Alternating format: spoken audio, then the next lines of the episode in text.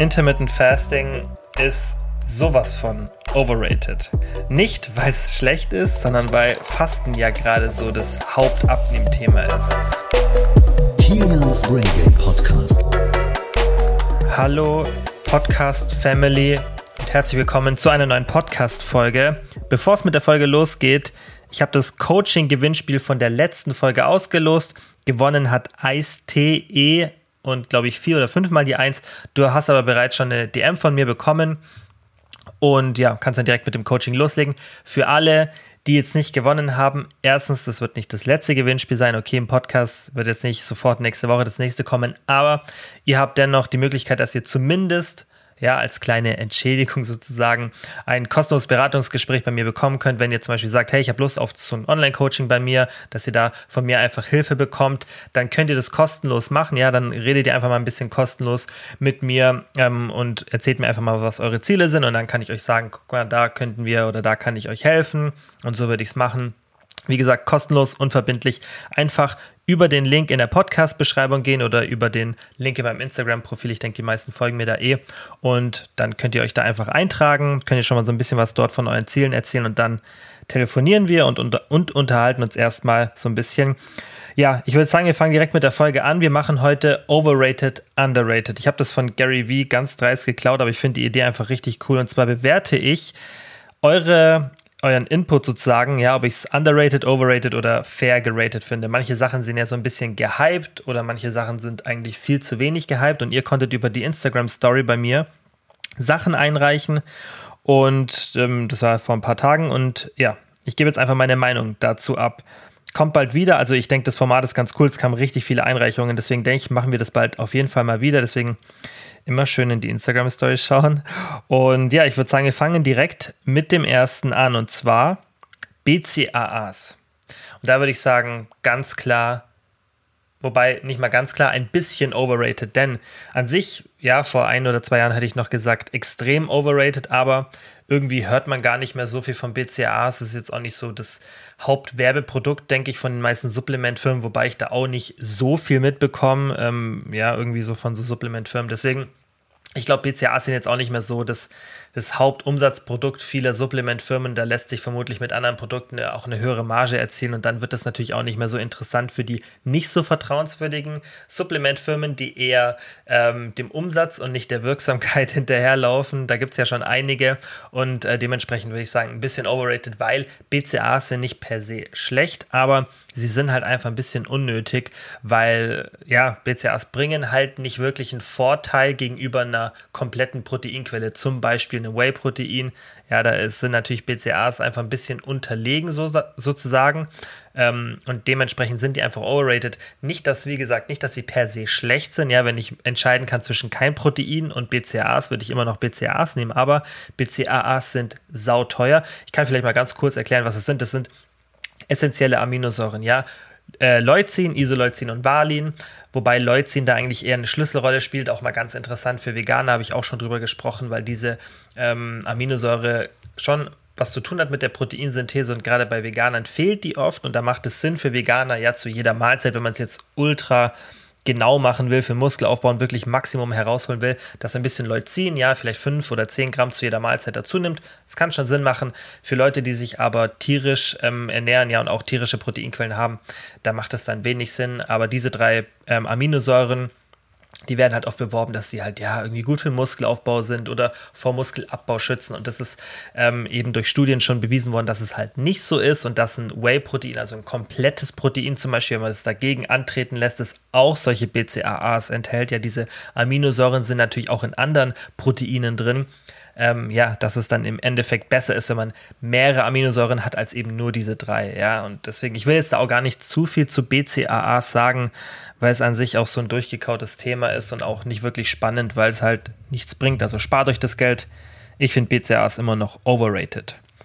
Ähm, Kreatin, ganz interessant. Also, ja, jetzt mal, das sind jetzt auch, ich will jetzt nicht zu viel Supplemente machen, aber ich fange jetzt äh, direkt mal mit den beiden an, weil die hier ähm, direkt nebeneinander stehen. Kreatin, würde ich sagen, ist sogar ein bisschen underrated, weil Kreatin ist so das beststudierte Supplement, das es so gibt. Und es hat eigentlich nur positive Auswirkungen und es ist super günstig. Die Qualität ist meistens sehr gut. Das heißt, man zahlt nicht viel dafür. Man kriegt auch für wenig Geld eine gute Qualität.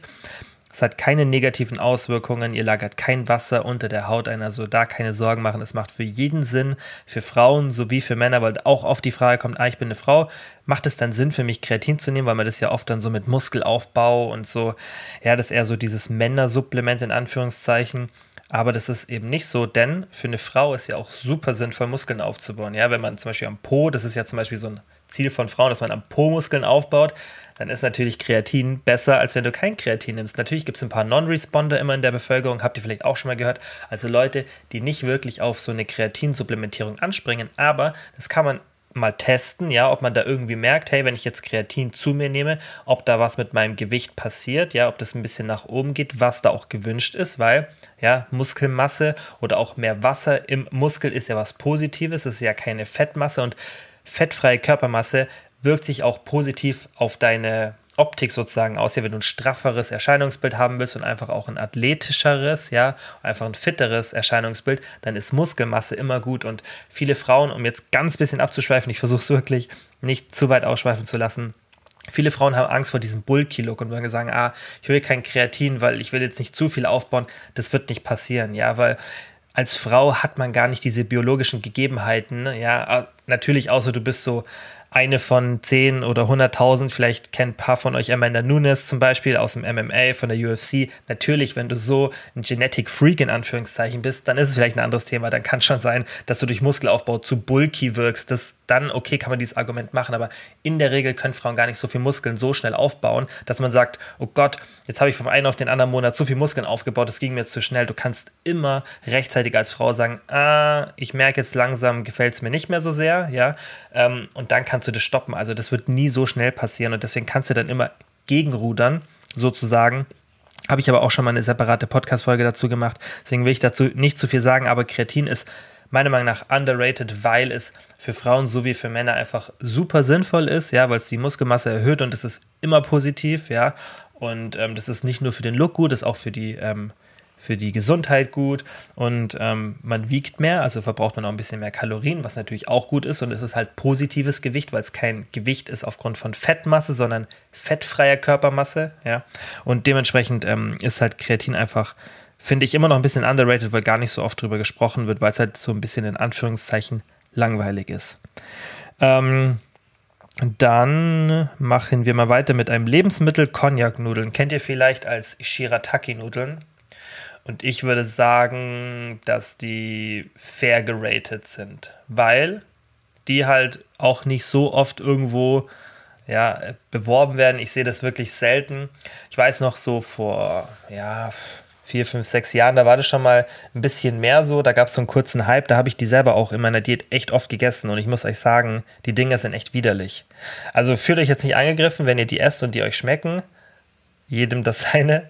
Aber für mich ist es echt nichts. Und auch die meisten Leute, die ich kenne, die das probiert haben, denen schmeckt das gar nicht. Das ist so, ja, wenn ihr das noch nicht gegessen habt, ihr könnt euch das vorstellen, das ist wie so eine, ja, halt wie so eine Glasnudel, die aber total nach Gummi schmeckt, die sich auch nicht so richtig gut kauen lässt und die, also die gar keinen Geschmack hat. Es riecht auch meistens dann komisch, weil dieses Konservierungsmittel so ein bisschen so einen Fischgeruch hat. Also es ist nicht so nice. Ähm, klar, sie haben halt keine Kalorien, weil das ist auch so eine Wurzel und die haben eigentlich nur ein paar Ballaststoffe. Das ist halt super cool, aber wenn das halt einfach nicht schmeckt, dann bringt es halt auch nichts. Und das Einzige, was man vielleicht überlegen kann bei äh, so Cognac-Nudeln, also diesen Shirataki-Nudeln, dass man sagt, hey, ich mache irgendwie so, ja, keine Ahnung, 50 Gramm mache ich Glasnudeln und dann mache ich noch 50 ähm, oder halt schon gekochte, so 100 Gramm gekochte Shirataki-Nudeln dazu. Ja, dass es so ein bisschen sich vermischt. Sowas finde ich dann immer eher interessant als dieses komplette, ja, zum Beispiel auch bei so Sudels, also diesen Zucchini-Nudeln, da finde ich halt auch in der Diät das sinnvoller zu sagen, okay, ich esse jetzt nicht nur diese Sudels, weil es ist ja irgendwie so schon ein Unterschied zu einer Nudel, dass du dann halt so 50-50 machst. Das ist immer eine ganz gute Taktik. Dann kannst du die, die Kalorien-Density, also diese Kaloriendichte ein bisschen strecken, logischerweise, aber du hast dennoch so eine normale Nudel noch im Essen, was das auch immer noch so ein bisschen dieses kulinarische, dass man das nicht komplett verliert. Ich denke, ihr versteht, was ich meine, dass man einfach dieses Geschmackserlebnis nicht komplett weg hat, was in der Diät schon wichtig ist. Und das finde ich bei so Cognac-Nudeln dann eher interessanter, aber ja, ich würde sagen fair geratet, weil es gibt sicherlich Leute, denen schmeckt es und man kann es auch vielleicht irgendwann so ab und zu mal in der Diät, ja, einmal alle zwei Wochen essen, so. Aber da ich das halt auch nicht so oft wirklich sehe, finde ich es jetzt auch nicht jetzt overrated, weil man es halt nicht jeden Tag irgendwo sieht. Und ähm, dementsprechend, ja.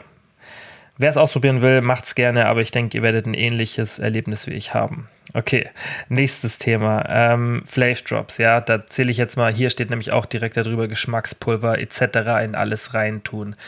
Ist ja natürlich ein Unterschied, ob man jetzt nur allgemein meint Geschmackspulver oder ob es overrated ist, das überall reinzutun.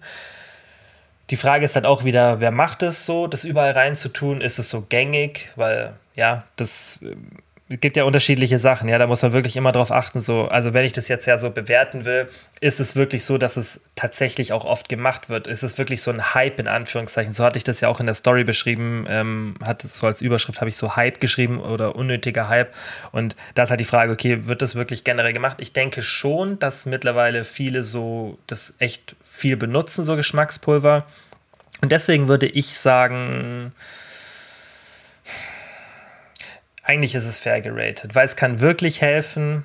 Und ich sehe jetzt auch nicht so, dass es wirklich im Mainstream so voll oft benutzt wird. Ja, man muss ja auch immer überlegen, man bewegt sich auch vielleicht immer so ein bisschen so einer Nische dann, wenn man so bestimmten Leuten auf Instagram, YouTube oder irgendwo anders folgt und ähm, hat dann oft so es ist schwierig, so einen Blick zu haben für, was machen eigentlich so andere Menschen, die jetzt nicht so viel sich mit dem Thema befassen. Und ich denke, da ist es halt noch nicht so angekommen. Deswegen ist es jetzt nicht so ein krasser Hype. Wenn man es jetzt nur auf diese Abnehmen- oder Fitnessbranche allgemein bezieht, dann ist vielleicht sogar schon ein bisschen Hype da. Und der ist, ja, mein bisschen overrated ist es dann vermutlich schon, weil ich würde es jetzt auch nicht in alles reintun und ich benutze es maximal einmal am Tag, wenn ich ähm, in der Früh so ein Joghurt esse, was Süßes. Ja, da mische ich meistens meinen selbstgemachten Joghurt mit Quark und ähm, dann irgendwelchen Beeren. Wichtig, Beeren immer aufkochen, gell? Wenn ihr tiefgefrorene Beeren habt, kocht die immer auf, denn meistens sind da Pestizide drin, die nicht ähm, dem EU-Standard oder dem deutschen Standard entsprechen. Und da ist es wichtig, dass ihr die dann einmal schön stark erhitzt in der Mikrowelle, also nicht irgendwie nur so auftauen lassen. Ja, es ist jetzt vermutlich nichts Schlimmes mit euch passiert, wenn ihr das in der Vergangenheit nicht gemacht habt, aber macht es einfach in Zukunft, ja, dass ihr die Beeren einmal gut erhitzt. Ja, und dann, da mache ich es vielleicht einmal am Tag und ich benutze dann auch nicht so viel. Also ich finde es so cool in der Diät und auch allgemein einfach so um Süße herzubekommen ohne Zucker. Ähm, ist natürlich kaloriensparend, aber man muss natürlich auch aufpassen, dass man da dann nicht übertreibt und ähm, ja, dass sich das dann auch einfach negativ aufs Essverhalten auswirkt. Okay, ähm, oh, das ist gut. Superfoods wie Goji-Beeren oder Chiasamen ultra overrated. Ultra overrated, weil es tatsächlich ja wie so ein Superfood immer angepriesen wird und man oft vergisst oder das nicht weiß, dass eigentlich so diese Standard-Obst- oder Gemüsesorten, gerade auch die ähm, regionalen und die saisonalen, dass die meistens ein viel, viel besseres Mikronährstoffprofil haben. Ja, zum Beispiel, was wirklich ein Superfood ist, ist eine Kiwi. Ja, wenn man so das gesamte Mikronährstoffprofil anschaut, dann ist eine Kiwi, die outperformt alle möglichen Goji, Beeren oder irgendwelche so Special Superfoods, die outperformt die aber also gnadenlos. Das ist, ähm, das ist halt wirklich ein Superfood. Und diese vermeintlichen Superfoods sind eigentlich eher Sachen, die man bei uns nicht konsumiert. Und dann denkt man, oh, voll exotisch, das muss irgendwie voll, voll gut sein. Aber da muss man sich dann auch mal so rationell fragen, wieso sollte denn jetzt eine Goji-Beere besser sein als ein Apfel, nur weil es das hier nicht gibt? Ja, also ähm, Deswegen da nicht immer so von, von so Marketing-Sachen treiben lassen. Also sowas, so Superfoods sind overrated, aber sowas von overrated. Ähm, dann, die Lena hat geschrieben, Kartoffeln sind underrated. Und Lena, da bin ich voll bei dir. Kartoffeln sind so was von underrated, weil sie halt tatsächlich das Nummer eins, wenn man Lebensmittel isoliert betrachtet, in Studien immer das Nummer eins sättigendste Lebensmittel sind, ja. Und mit so einem krassen Abstand, da ist nicht mal der zweite Platz ähnlich nah dran, also irgendwo nah dran. Das Kartoffeln sind einfach ultra sättigend, ja. Und deshalb sind Kartoffeln so underrated, weil das auch so, wenn man so diese typischen, ähm, ja, so Diätmahlzeiten oder einfach so kalorienarme Mahlzeiten sieht, dann ist ja da ganz selten Kartoffel so drin. Das müsste aber eigentlich so, so, so, so oft drin sein, weil es halt eben gerade in der Diät, wenn man dann auch nicht mehr so viel Kalorien zur Verfügung hat und wenn halt einfach der Hunger dann da ist, das ist halt auch ein Fakt, dann sind halt Kartoffeln so eine Geheimwaffe Und ich, mir fällt es jedes Mal auf, wenn wir hier so Kartoffeln essen und auch irgendwie, wenn das jetzt im Ofen ist oder egal wie man sie zubereitet, du merkst, also man merkt es auch richtig krass, ja. Also selbst wenn man nicht so drauf achtet, du wirst da einfach so schnell satt und das hält auch so lange an. Und das ist natürlich jetzt auch dann anekdotisch, wenn ich das einfach so aus meiner eigenen Erzählung oder eigenen Erfahrung erzähle. Aber es wird halt auch, wie gesagt, in Studien bewiesen. Natürlich muss man da mal schauen, okay, das sind isolierte Lebensmittel, aber wenn alle isoliert betrachtet werden, ja, ohne eine Kombination, weil dadurch, dass du Nährstoffe kombinierst oder Lebensmittel, verändert sich die Sättigung extrem. Ja, wenn du jetzt zum Beispiel Kartoffeln mit irgendeiner anderen Kohlenhydratquelle isst, ja, keine Ahnung, mir fällt das irgendwie kein gutes Beispiel ein. Kartoffeln mit Nudeln. Ja, macht zwar keiner, aber ist jetzt egal. Dann sättigt dich das nicht so, als wenn du jetzt Kartoffeln mit zum Beispiel Quark isst, weil da hast du noch diese Proteinkomponente und durch die Kombination sättigt dich das noch besser. Ja, das ist natürlich was anderes, aber wenn du alle isoliert betrachtest, alle Lebensmittel, dann hast du ja gleiche Gegebenheiten und deswegen Kartoffel outperformt alle und deswegen Kartoffeln sind underrated. Glaubt mir, das ist der Diättrick, ähm, wenn man sich auf Lebensmittel bezieht. Dann, die Lotta schreibt Skier. Skier würde ich sagen, ist sogar fair geratet, weil Skier ist ja wirklich so, dass es schon so ein bisschen so einen Hype hat, ist ja echt so. Und ähm, ich finde Skier tatsächlich auch viel, viel besser als Magerquark. Ähm, hat ja, glaube ich, meistens auch ein, vielleicht ein Gramm Protein oder kommt ja darauf an, wie die das dann immer auch mischen, ähm, was für ein Wassergehalt er hat und so weiter. Oder vielleicht zwei Gramm Protein pro 100 Gramm weniger als Magerquark, aber schmeckt, finde ich, deutlich besser. Natürlich gibt es auch richtig, richtig guten Magerquark, der viel, viel cremiger ist, weil ich finde es ganz schlimm, diesen, ihr kennt den sicher, so einen richtig festen, schon fast so einen bröckligen Magerquark. Das, ähm, ja, das sind halt meistens dann so diese günstigeren Marken und da finde ich es halt schon Skier, also schmeckt mir persönlich viel, viel besser und deswegen würde ich sagen, ist es fair geratet, weil ich, ja, hat halt einen richtig guten Proteingehalt, also einen super Proteingehalt und ähm, ja, ist auch wirklich, finde ich, sozusagen wie so eine Weiterentwicklung von Magerquark und esse ich auf jeden Fall lieber als Magerquark und gerade in der Diät oder auch so ähm, kann man das super als Proteinquelle nutzen. Deswegen finde ich es normal geratet. Die Lucia, Lucia, wie spricht man es aus? Oh mein Gott, richtiger Allmann-Move, dass ich nicht weiß, wie man es ausspricht, ähm, hat geschrieben Intermittent Fasting. Ähm, Intermittent Fasting ist sowas von overrated. Nicht, weil es schlecht ist, sondern weil Fasten ja gerade so das Hauptabnehmthema ist. Und das finde ich einfach nicht so gut. Nicht, dass ich gegen Fasten bin, aber es geht ja darum, ob was overrated ist oder underrated oder fair gerated. Und ich finde es einfach overrated, weil eben so oft darüber gesprochen wird. Und das finde ich halt, ja, ist halt schwierig, weil Intermittent Fasting kann helfen, aber es ist halt keine Wunderwaffe. Und es ist bei den meisten Menschen gerade die Menschen, die vielleicht schon öfter mal eine Diät gemacht haben, nicht so die beste Idee, weil was natürlich oft passiert, wenn man schon mehrmals eine Diät gemacht hat, also das habe ich schon oft erlebt, dass dann Leute immer und immer und immer schlechteres Essverhalten haben. Und dann Intermittent Fasting zu machen, ist nicht so gut, weil du hast ja wieder so ein bisschen dieses Binge-Verhalten, ja, also was du vortriggerst, ja, sozusagen oder vorbereitest, weil du trainierst dir im Endeffekt an, dass du eine lange Zeit nichts isst, damit du dann extrem viel essen kannst. Das kann gut klappen, aber wie gesagt, bei vielen Leuten sage ich das auch immer, deswegen Intermittent Fasting muss man halt ausprobieren, aber wenn man dazu neigt, so eh mit, mit Essattacken Probleme zu haben, dann ist es nicht so geil. Und das sieht man ja auch in den Binge-Eating-Studien, dass im Endeffekt so, einen, so eine konstante Ernährung, ja, und eine Routine und eine regelmäßige Ernährung, dass die da einfach super wichtig ist, ja, und dass halt sowas dann total kontraproduktiv ist. Ich denke, das ist ja auch logisch, du trainierst dir das ja an und gerade der Dopaminmechanismus, den darf man da auch nicht vergessen. Und wenn du dann halt immer und immer und immer und immer wieder die antrainierst, ja, dass du lange Zeit nichts isst und dann viel isst, dann ist es für dein Essverhalten nicht so gut und deswegen ja, weil es halt auch keine Geheimwaffe ist. Natürlich, manchen Menschen hilft es dabei, einfach nur sozusagen auf diesen Faktor zu achten oder das, den Frame vom Intermittent Fasting zu benutzen, um damit abzunehmen, ohne Kalorien zu zählen und so weiter.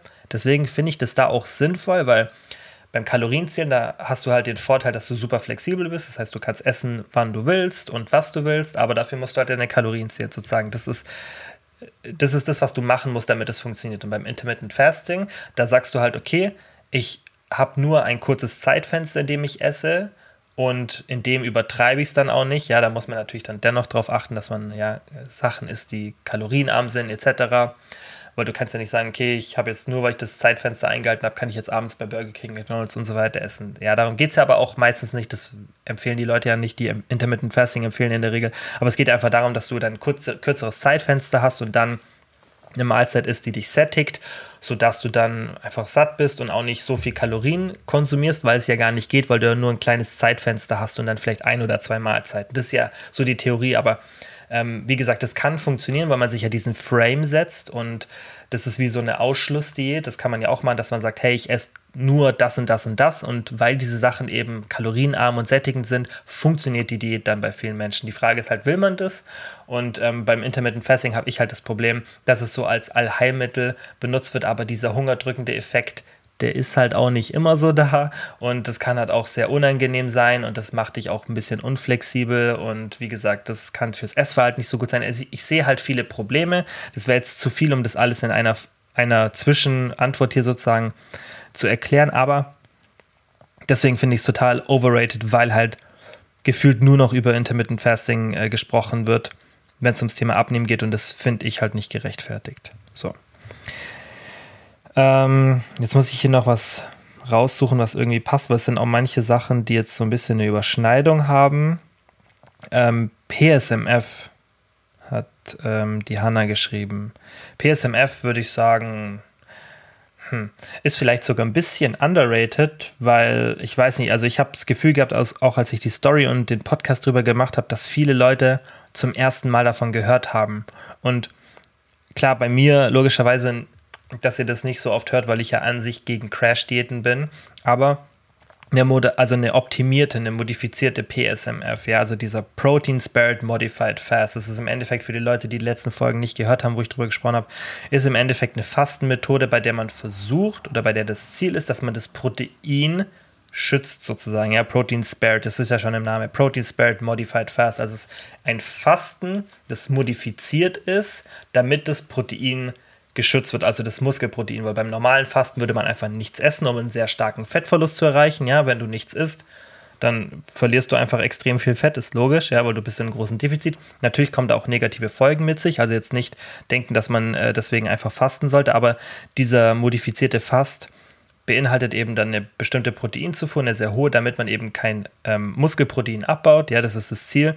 Und deswegen ist es auch sinnvoll in manchen Fällen. Ja, ich habe ja auch in der Folge das, also falls du die Folge nicht gehört hast, dann hör dir die Folge an. Ich habe da alles erklärt, wie das funktioniert, auf was man achten sollte, etc. Ähm, und da das schon sinnvoll sein kann in manchen Fällen, aber irgendwie nie auch so über diese Variante gesprochen wird, sondern das einfach so, ja, immer so 0815 Crash-Diäten sind, die dann verkauft werden oder in irgendwelchen Magazinen sind, finde ich es halt underrated, weil wenn man eine Crash-Diät macht, dann so eine. Und wenn man sie halt richtig macht, so wie ich es erklärt habe in der Podcast-Folge, dann kann das auch funktionieren, ohne dass man Schäden hat. Und deswegen ja, habe ich auch sogar drüber gesprochen, weil sonst ist ja, wie gesagt, Crash Sheet was, was ich nicht so mag, aber bei der Crash Sheet habe ich ja sogar eine Anleitung gegeben und das würde ich ja nicht machen, wenn ich nicht sagen würde, hey, das macht Sinn. Ich habe ja, wie gesagt, in der Folge auch erklärt, dass in den meisten Fällen vermutlich keinen Sinn macht, aber es gibt immer ein paar Anwendungsfälle und deswegen finde ich es, würde ich sagen, underrated, weil einfach niemand so wirklich drüber spricht. Ähm, Superfoods hatten wir schon dann hat die Amelie geschrieben Protein-Wraps. Also Protein-Wraps selber, würde ich sagen, sind normal geratet, weil man es auch nicht so oft hört. Allgemein so vielleicht eher Wraps, dass man das macht. Das ist, denke ich, eher, vielleicht kann man es so ein bisschen unformulieren. Und das würde ich sagen, ist, hm, auch fair geratet, vielleicht ein bisschen overrated, weil ich so zu Hause gemachte Raps irgendwie nicht so mag. Und man auch unterschätzt, wie viel Kalorien man da aus, zu sich nimmt. Man denkt immer so, oh, voll kalorienarm und so, aber wenn man mal so anschaut, wie viel so Raps, klar, vielleicht habt ihr irgendwie ein paar kalorienarme Raps, die, die super sind, aber in der Regel haben so, ja, die meisten Raps schon ganz ordentlich Kalorien und da muss man ja auch mehr als einen meistens essen, dass man satt ist. Klar, wenn man den gut füllt und so, wir machen das ja auch manchmal äh, zu Hause, das, das kann schon ähm, super sättigend sein.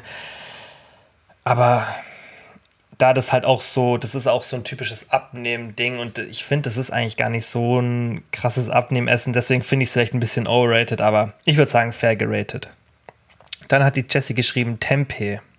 Und Tempeh ist tatsächlich ultra underrated. Ultra underrated, weil das ist mal eine gute Proteinquelle für eine pflanzliche Ernährung oder auch für Leute, die sich vielleicht tierisch ernähren, ja, also auch tierische Produkte konsumieren, aber diesen Konsum stark einschränken wollen, weil das ist ja, finde ich, auch ein cooler Trend, den man sieht, so, also bei mir ist ja auch selber so, ich konsumiere zwar tierische Produkte, aber ich versuche das jetzt halt nicht zu übertreiben und versuche es auch immer mehr bewusster zu machen und auch Stück und Stück und Stück für Stück zu reduzieren. Ich habe jetzt nicht vor, mich pflanzlich zu ernähren komplett, aber ich denke, ihr versteht, was ich meine und ich kenne auch viele Leute aus dem Freundeskreis, die das so machen und da ist es natürlich dann super, wenn man einfach auch pflanzliche Proteinquellen hat, weil das erleichtert das Ganze, ja, weil gerade die Proteine sind ja eigentlich der Grund, wieso dann gerade auch viele Leute, die sich fit halten wollen, eben nicht auf diese pflanzliche Ernährung umsteigen. Nicht, dass es nicht gehen würde, sich proteinreich zu ernähren, aber es ist halt deutlich schwieriger. Und ich denke, das wissen alle Leute, die diesen Umschwung gemacht haben, weil einfach die tierischen Quellen einfach, da hat man einfach mehr Proteinvariation. Und Tempeh ist was, worüber selten gesprochen wird, das aber eine super Proteinquelle ist, die dazu noch einen super gesundheitlichen Effekt hat, denn das ist fermentiert. Und ihr wisst ja, ich habe zwar schon hier lange nicht mehr drüber gesprochen, aber früher habe ich im Podcast öfter über fermentierte Lebensmittel und allgemein ähm, den, die Vorteile eben von einer gesunden Darmflora gesprochen. Und auch auf den Gewichtsverlust. Ja, es gibt auch Studien, die darauf hindeuten. Und ich denke, da wird in den nächsten Jahren noch richtig, richtig viel kommen. Und wenn das soweit ist, dann hört ihr es von mir zuerst, weil da bin ich immer up to date, weil ich das super spannend finde, dass im Endeffekt Gewichtsverlust sehr stark und auch allgemein dein Gewicht sehr stark mit deinem, mit deiner Darmflora zusammenhängen kann. Das ist noch nicht bewiesen und die meisten Studien, die es da gibt, sind Rodent Studies, ja, also Nagetierstudien, aber kurzer Exkurs, weil das super interessant ist. Ähm, es gibt Untersuchungen, da haben die Mäuse genommen und da haben zum Beispiel eine Maus genommen, und die war normalgewichtig und dann haben die eine andere Maus genommen, die haben die dann mit einem Gen verändert, sodass sie übergewichtig wurde. Und dann haben die die Maus genommen, die das Normalgewicht hatte, haben, den, haben eine Transplantation gemacht ähm, von den ähm, Darmbakterien, die diese Maus hatte, zu der anderen Maus. Und die andere Maus ähm, wurde dann sofort oder relativ schnell normalgewichtig. Ja, so, also ich muss es mir jetzt gerade aus dem Kopf nochmal rausziehen, wie genau der Ablauf war. Ähm, aber so war ungefähr ja das Experiment. Spielt jetzt auch keine große Rolle, wie jetzt die Gegebenheiten waren. Es war auf jeden Fall so, das Ergebnis war, dass du durch die Transplantation der Darmbakterien von der ähm, normalgewichtigen Maus in die übergewichtige Maus allein nur dadurch Normalgewicht produzieren konntest. Es gab sogar ein Experiment, das ist auch ethisch ja, jetzt auch nicht so toll. Da haben die die, also nicht hinhören, wenn, wenn ihr Mäuse mögt. Da haben die die ähm, Mäuse ähm, über einen bestimmten Prozess so verbunden, dass sie, ähm, dass sie die Blutbahnen ähnlich waren und so. Und da hat man, ähm, da hat man auch so ein paar Untersuchungen mit den Darmbakterien gemacht, aber da hat man auch ein paar andere Sachen mit den, ähm, ich weiß gar nicht mehr genau, was sie da untersucht haben, aber so kann man da ganz interessant ähm, dann solche Thesen aufstellen und das dann natürlich am Menschen über andere Experimente als sowas dann ein bisschen nachweisen. Aber ähm, wie gesagt, es gab halt Rodent Studies, die da einen positiven Effekt gezeigt haben und einen positiven Trend, der ist noch nicht bewiesen, aber ich kann mir gut vorstellen, dass man sowas dann auch später mal bei Menschen reproduzieren kann und das wäre natürlich geil, wenn man dann sagen kann, okay, komm, wir nehmen uns jetzt Menschen, die einfach normalgewichtig sind, nehmen dir ihre Darmbakterien, bauen das in der Kultur nach oben und verkaufen das als Supplement. Sowas, wenn es irgendwann mal kommt, ist, sowas gibt es noch nicht. Also, wenn euch irgendjemand sowas erzählt, hier durch Darmbakterien, Supplements nehmt jetzt ab und so Bullshit, das, so weit sind wir noch nicht. Aber wenn sowas mal kommt, dass man genau diesen Weg reproduziert und das wird sicherlich kommen, weil das ist im Endeffekt das, was man schon stark vermutet und was ich mir auch gut vorstellen könnte, wenn man die restliche Datenlage anschaut, dann ist es natürlich ähm, was, was super interessant wäre, weil es wäre das schönste Szenario, wenn man eine Diät gar nicht richtig machen müsste, ja, wenn das sozusagen von alleine läuft über so einen indirekten Mechanismus. Ich sage ja immer, das wäre an sich das beste Szenario, weil klar sollte man dann trotzdem die Ernährung und so weiter umstellen und versuchen gesund zu essen, aber für den ersten Kickstart oder für Leute, die sich super schwer tun, ist es doch die beste Lösung, wenn wir dafür nicht viel Aufwand haben, ja, und das ist ja dann auch, wo man den meisten Menschen helfen kann, aber um jetzt zurück zum Thema zu kommen, das war jetzt ein kleiner Exkurs. Tempeh ist halt eben, ähm, deswegen finde ich so interessant, weil das ist fermentiert. Und was fermentiert ist, ist eben gut für die Darmbakterien und dementsprechend ist es halt underrated, weil das irgendwie, ja, manche haben das noch nicht mal irgendwie probiert. Also ich weiß auch nicht, wann ich das letzte Mal gegessen habe. Ich habe es auch tatsächlich noch nicht oft gegessen. Ich glaube, ich habe es letzte Mal in Bali gegessen und das ist auch schon ewig her und da auch nur einmal. Ähm, und deswegen ist es total underrated. Es ist auf jeden Fall teuer, glaube ich, hier in Deutschland. Ähm, man findet es auch nicht überall, aber es ist halt super, weil es ist proteinreich, es ist fermentiert. Natürlich sollte man dann auch darauf achten, dass man einen hat, der jetzt auch nicht so krass konserviert ist, weil dann bringt diese Fermentation irgendwann auch nichts mehr. Aber ja, deswegen over, äh, overrated, underrated. So, dann hat die Lara noch geschrieben, Spargel. Also, als Deutscher muss ich ja sagen, dass Spargel fair geratet ist oder fast noch underrated. Ähm, aber ich finde tatsächlich, Spargel ist, ähm, würde ich sagen, ist auf jeden Fall normal geratet oder vielleicht sogar ein bisschen underrated, weil das gerade als so Abnehmen-Lebensmittel eigentlich ultra nice ist, weil Spargel hat so einen hohen Wassergehalt und ich finde es richtig lecker. Also mir schmeckt Spargel richtig gut, gerade weißer Spargel. Und ich denke, da kann man auch viele so ganz interessante Gerichte draus machen, als jetzt nur so irgendwie so plain Spargel mit Pfannkuchen und Schinken, so wie es so traditionell gegessen wird. Oder keine Ahnung, wie es bei euch in der, in der Gegend traditionell gegessen wird. Ich denke, da kann man auf jeden Fall noch viele Variationen draus machen und dann ist halt Spargel ein cooles ähm, Diätlebensmittel, weil es halt einfach super wenige Kalorien hat und auch irgendwie so, wenn es ums Thema Abnehmen geht, klar, das ist natürlich was Saisonales, gar nicht so viel so, man so diese typischen Spargelgerichte sieht. Also deswegen würde ich sagen, ein bisschen underrated. Ähm, dann hat die Lisa geschrieben Kurkuma. Das finde ich ganz interessant und da würde ich sagen, dass es fair geratet ist, weil Kurkuma schon einen Hype hat, muss man schon sagen, der aber auch gerechtfertigt ist. Ja, jetzt ist eine ganz interessante Studie zum Thema, ähm, ich sage jetzt den Namen nicht, weil ich glaube, das hat immer ein bisschen Auswirkungen dann auf die, ähm, die Podcast-Ausspielung, aber wir haben ja gerade aktuell eine Situation, ähm, die uns alle betrifft und da ähm, war jetzt eine ganz interessante ähm, Studie zu positiven Auswirkungen, ja, zum, ähm, zum Infektionsgeschehen. Wie gesagt, so ist es dann auch immer, war das immer super schwierig, ja, ob das, ob man da dann wirklich schon Schlüsse draus ziehen kann. Ja, das war ja auch bei Vitamin D so, wobei da finde ich die Datenlage schon eindeutiger.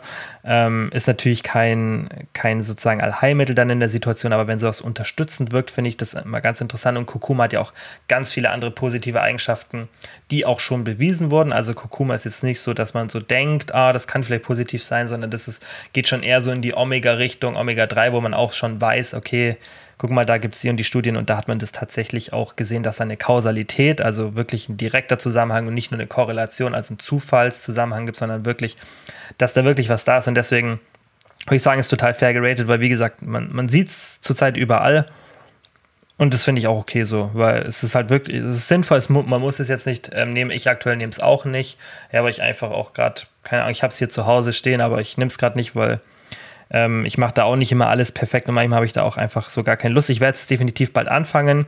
Ähm, aber wie gesagt, kann sinnvoll sein, ähm, ist es kein Allheilmittel, aber ist auf jeden Fall, ähm, denke ich, was, was auf jeden Fall ähm, fair geratet ist. Ja.